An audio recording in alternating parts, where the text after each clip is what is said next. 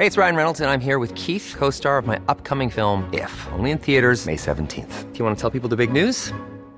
All right, I'll do. Sign up now and you'll get unlimited for $15 a month in six months of Paramount Plus Essential Plan on us. Mintmobile.com slash switch.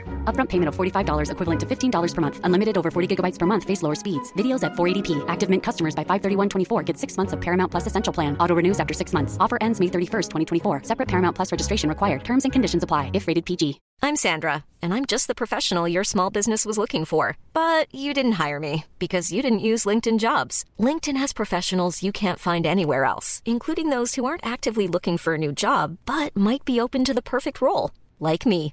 In a given month, over 70% of LinkedIn users don't visit other leading job sites. So if you're not looking on LinkedIn, you'll miss out on great candidates like Sandra. Start hiring professionals like a professional. Post your free job on linkedin.com/people today. Burrow is a furniture company known for timeless design and thoughtful construction and free shipping, and that extends to their outdoor collection. Their outdoor furniture is built to withstand the elements, featuring rust-proof stainless steel hardware, weather-ready teak, and quick-dry foam cushions. For Memorial Day, get 15% off your Burrow purchase at burrow.com slash ACAST and up to 25% off outdoor. That's up to 25% off outdoor furniture at burrow.com slash ACAST. Buenas noches, bienvenidos al Criminalista Nocturno.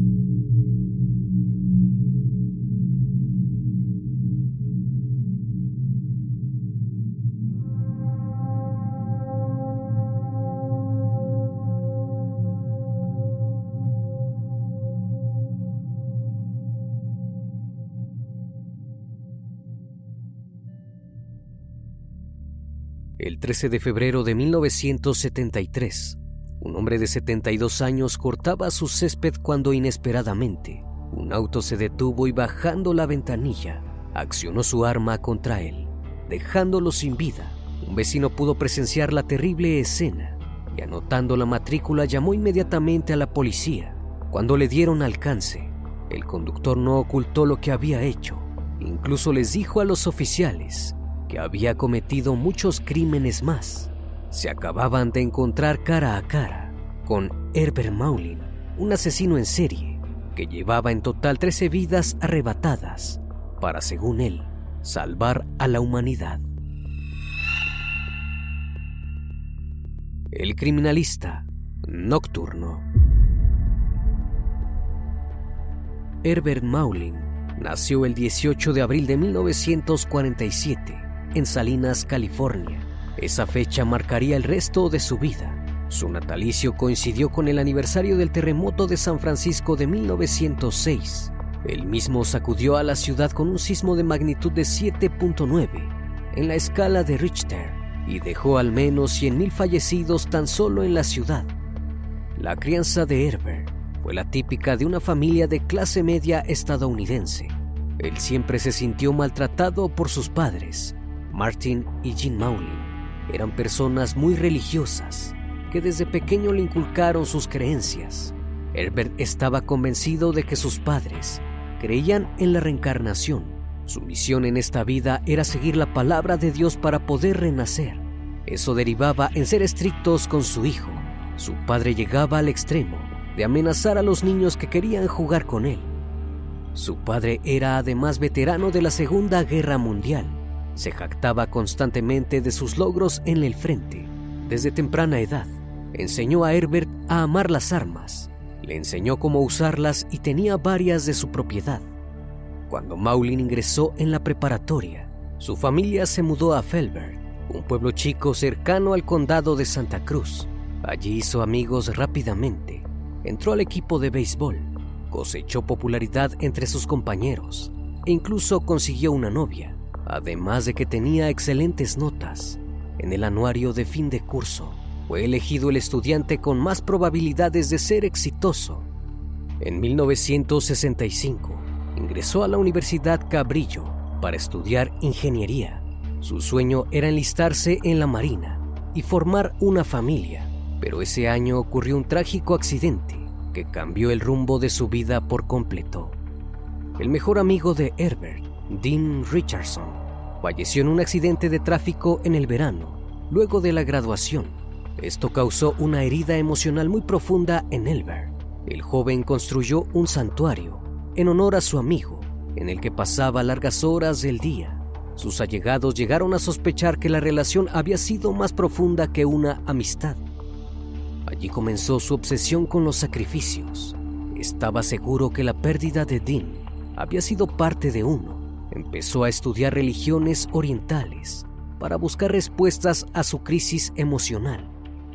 Ese año afianzó su amistad con Jim Llanera. El joven era un hippie vendedor de drogas que estaba convencido de que Herbert debía probar la marihuana. Un día lo incentivó a consumir y le comenzó a hablar sobre la guerra de Vietnam y los desastres que la misma estaba causando. Pero eso solo hizo que la salud mental de Herbert empeorara. Comenzó a consumir diversas sustancias.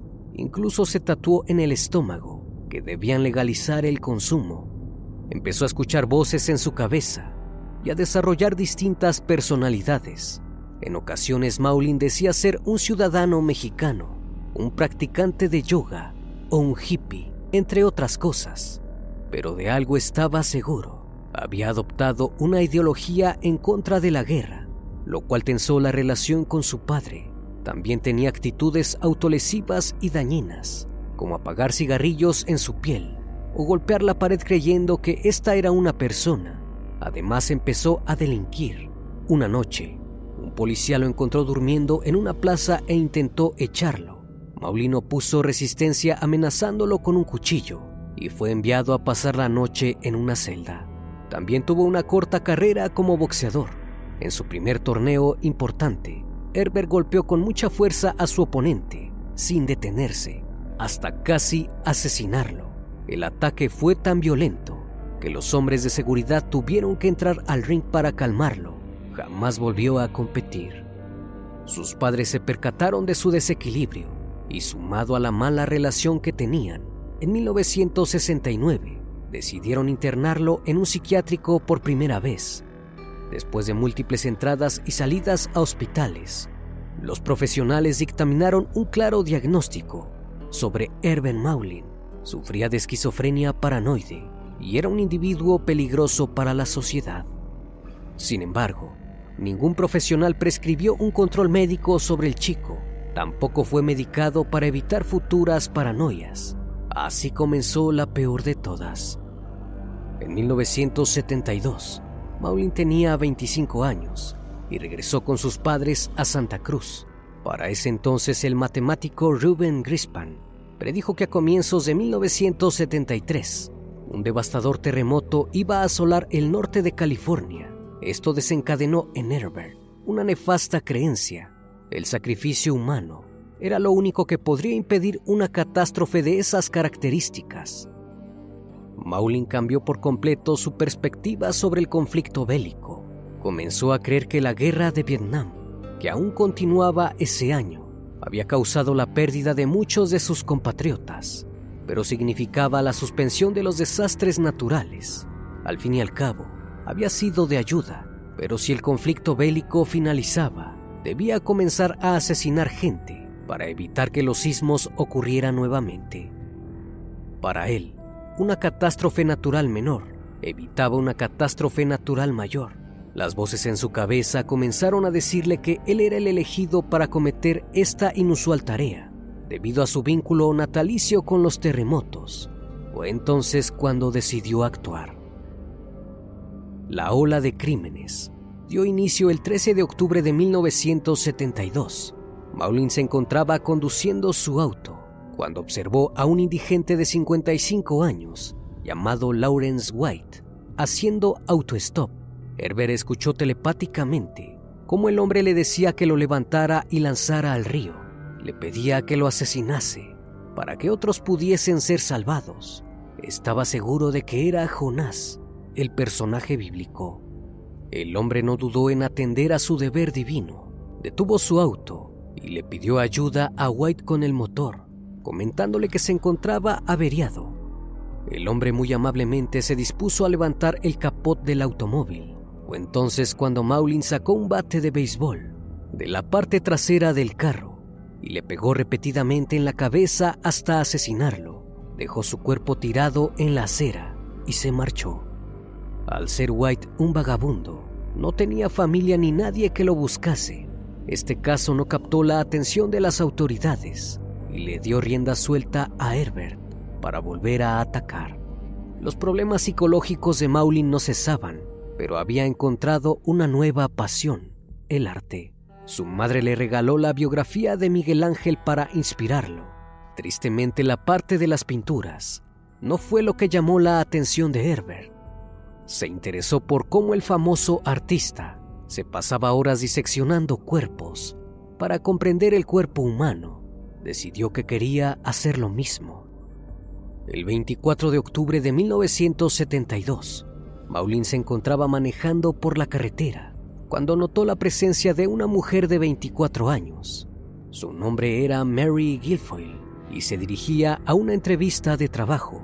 Le ofreció subir al automóvil y ella aceptó muy agradecida. Maulin se mantuvo callado durante el corto trayecto. Luego de manejar hasta un bosque, paró el auto, sacó un cuchillo de la guantera y la apuñaló hasta asesinarla. Procedió a abrirle el vientre y diseccionar su cuerpo. Enrolló sus intestinos en ramas de árboles para examinar buscando contaminación. Al terminar esparció los restos entre los matorrales. El cuerpo de Guilfoyle fue encontrado, pero se pensó erróneamente que era víctima de Edmund Kemper, otro asesino en serie que operaba en aquella área. Debido a que su esqueleto fue encontrado después de varios meses, la policía no relacionó los casos, a pesar de que ella fue ultimada solo dos semanas después de la primera víctima. El 2 de noviembre de ese mismo año, Herbert se dirigió hacia una iglesia para confesar sus pecados. Estaba arrepentido y quería empezar de cero. Entró al confesionario. Del otro lado lo escuchaba el padre Henry Tomay, de 65 años. Sin embargo, cuando comenzó a hablar, no escuchó al padre otorgarle el perdón. En su cabeza, el hombre se estaba ofreciendo para hacer el próximo sacrificio, para mantener lejos los terremotos. Herbert salió de su compartimiento y entró al de Tomay. Lo golpeó sin piedad, lo pateó dejándolo indefenso en el piso y finalmente lo acuchilló. El sacerdote se desangró hasta perecer tras las cortinas del habitáculo. Pero esta vez hubo un testigo, un feligrés. Vio a Maulin salir corriendo. Sin embargo, la descripción del hombre no ayudó a la policía. Había muchos hombres de pelo largo por aquella época. La cacería no terminó ahí. Herbert necesitaba asesinar a una mayor cantidad de gente para lograr el sacrificio que salvaría a la humanidad. Decidió enlistarse en el ejército para poder acceder fácilmente a armamento. Pasó los exámenes físicos y psicométricos. Sin embargo, lo rechazaron por su antigua adicción a las drogas. Este rechazo alimentó los delirios de Maulin. Creía que detrás del rechazo se encontraba un poderoso grupo de hippies liderados por Llanera. Esto despertó una furia terrible en Maulin, quien sentía que toda su vida se había arruinado por las sustancias. Fue entonces que el sujeto compró un revólver y se embarcó en un camino nuevo. Esta vez no intentaría salvar al mundo, sino perpetrar su venganza.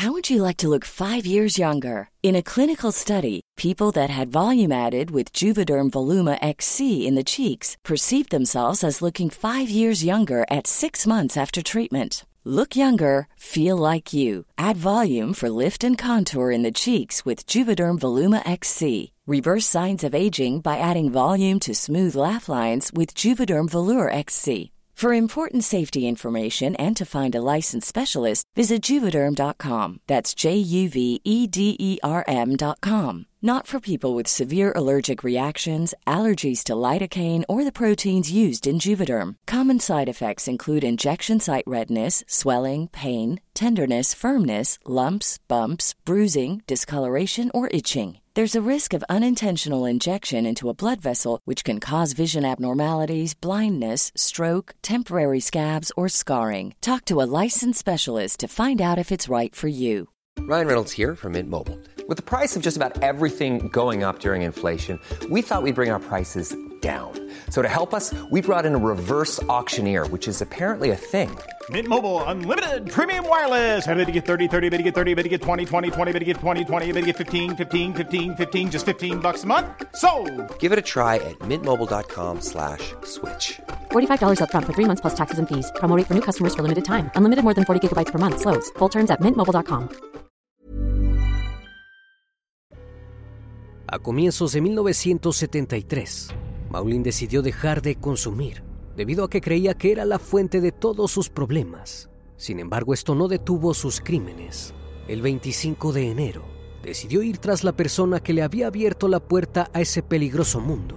Sus nuevos objetivos eran Jim Llanera, antiguo compañero del instituto, quien le vendía los estupefacientes cuando estaba enganchado, y su mujer Joan. Buscó en su libreta de direcciones y manejó hasta la casa de Jim. Cuando le abrieron la puerta, se llevó una sorpresa. Quien se encontraba ahí era Katy Francis, la mejor amiga de Joan. Herbert le comentó que estaba intentando retomar contacto con su antiguo compañero. La mujer confiada le comentó que ahora era ella quien vivía en esa casa, con sus dos hijos pequeños. Muy amablemente le otorgó la nueva dirección de Llanera. La respuesta de Maulin no fue un agradecimiento. Decidió que le había dado demasiada información, por lo cual procedió a dispararle, tanto a ella como a sus hijos, Damon y David, de tan solo 4 y 9 años. Pero esto no sació su sed de sangre. Maulin procedió a acuchillarlos de forma desmedida, a pesar de que ya no estaban con vida. Luego Herbert manejó hasta el hogar de su antiguo compañero. Cuando éste le abrió la puerta, sin mediar palabra, le disparó tres veces. Su mujer apareció en la escalera de la entrada asustada por el disparo. Ella recibió tres impactos también. Luego siguió el modus operandi que había llevado a cabo en la casa de Katy y los acuchilló a ambos. Sin embargo, el asesino hippie volvió a quedar impune.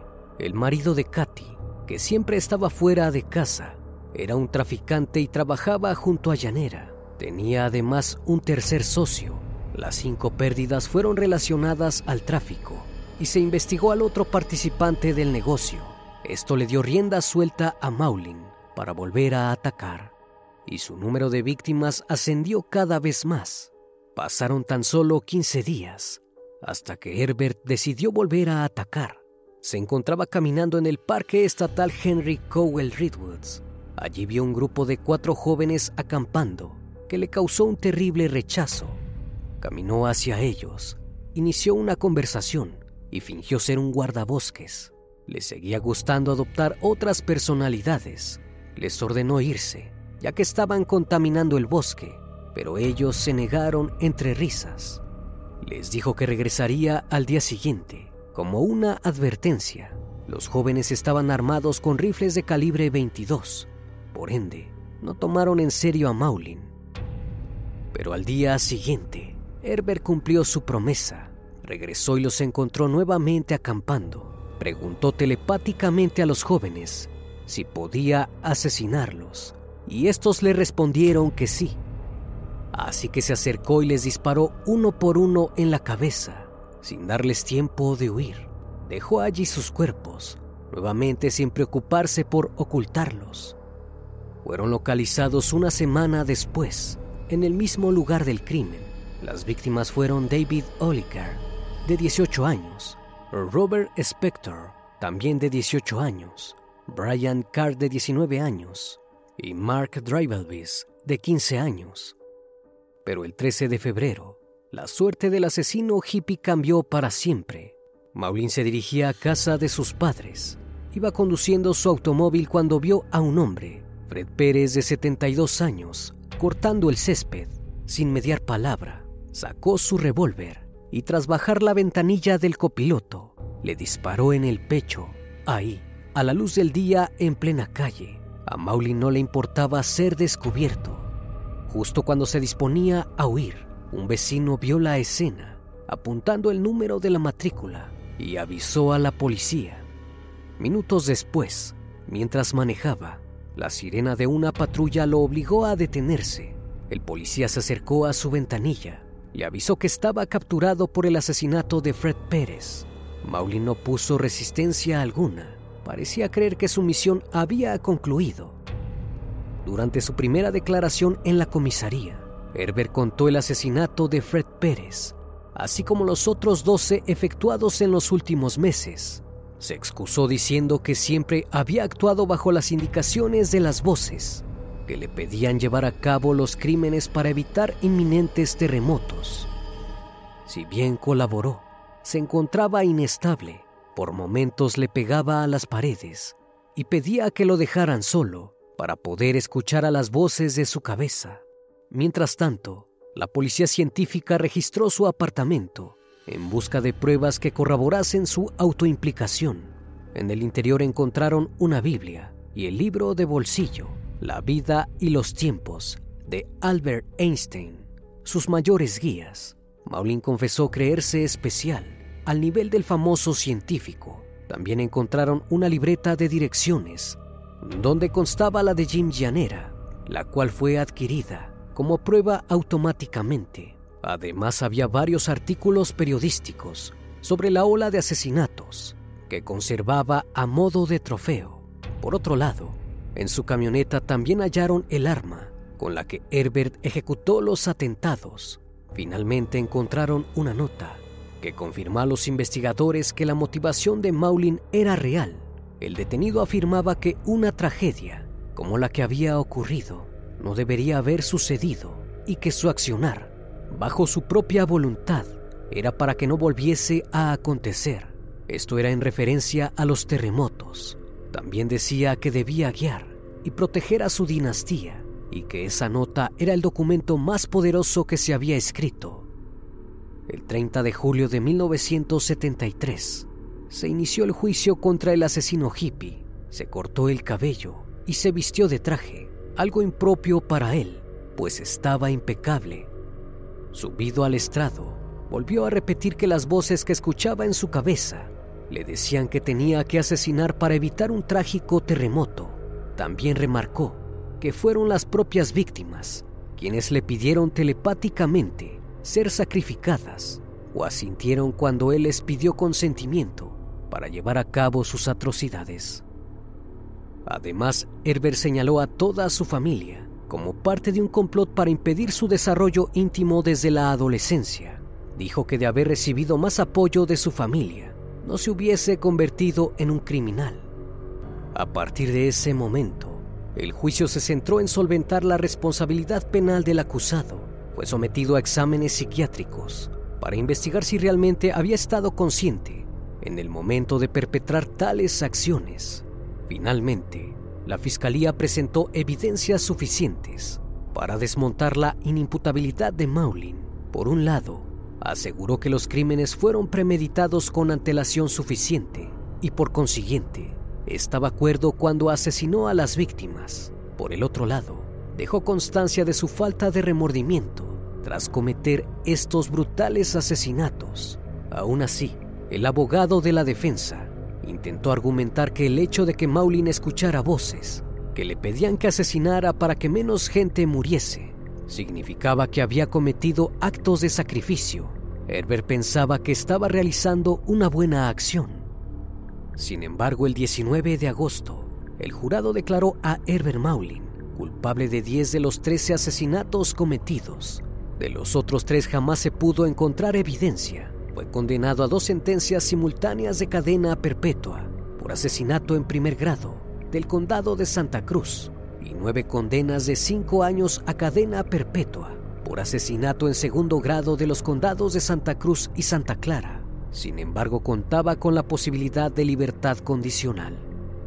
Al término del juicio, el presidente del jurado le escribió una carta a Ronald Reagan, que por ese entonces era gobernador de California.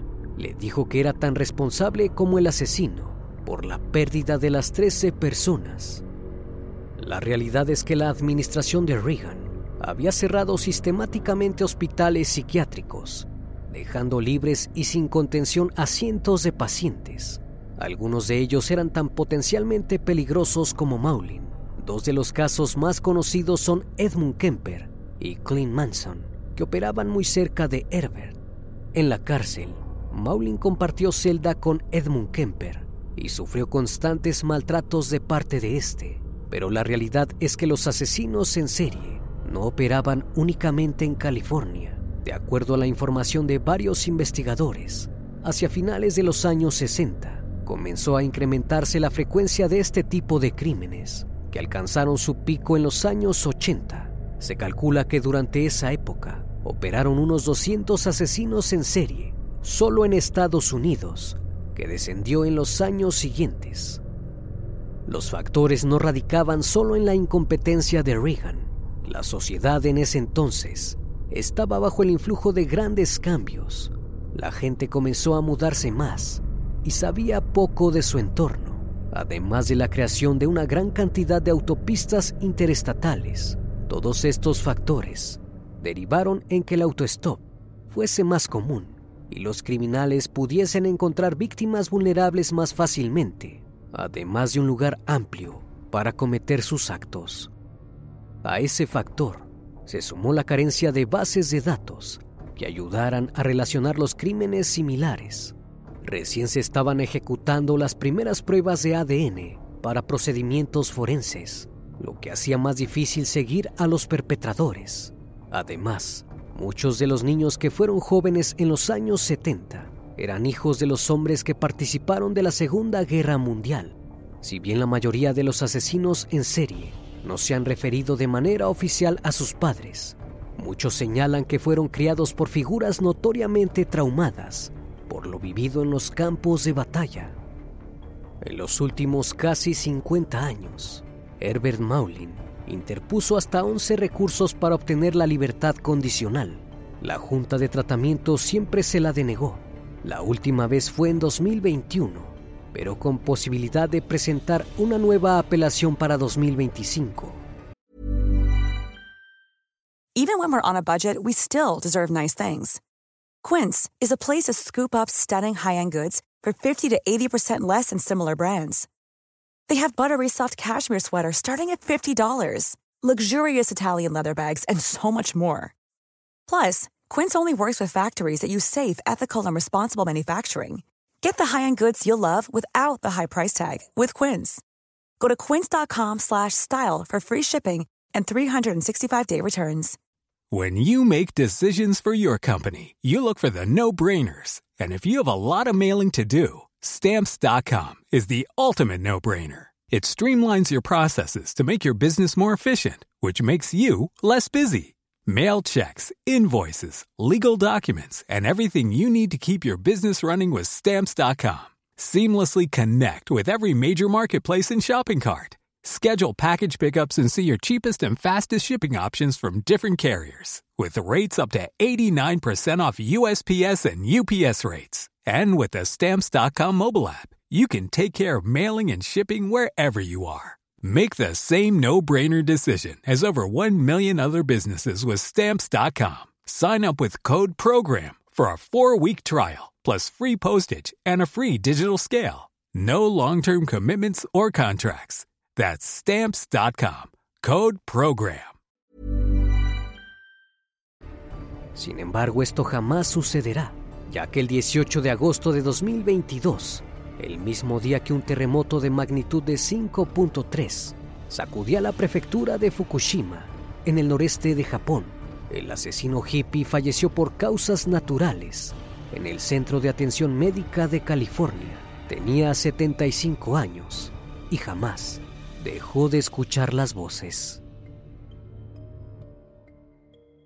Una vez más, estimado público, agradezco su compañía. Gracias por brindar un espacio de su tiempo para conocer un caso más de este canal. Si aún no estás suscrito, te hago la cordial invitación a que lo hagas y formes parte de esta gran comunidad. Esto es El Criminalista Nocturno. Hasta la próxima emisión. Buenas noches.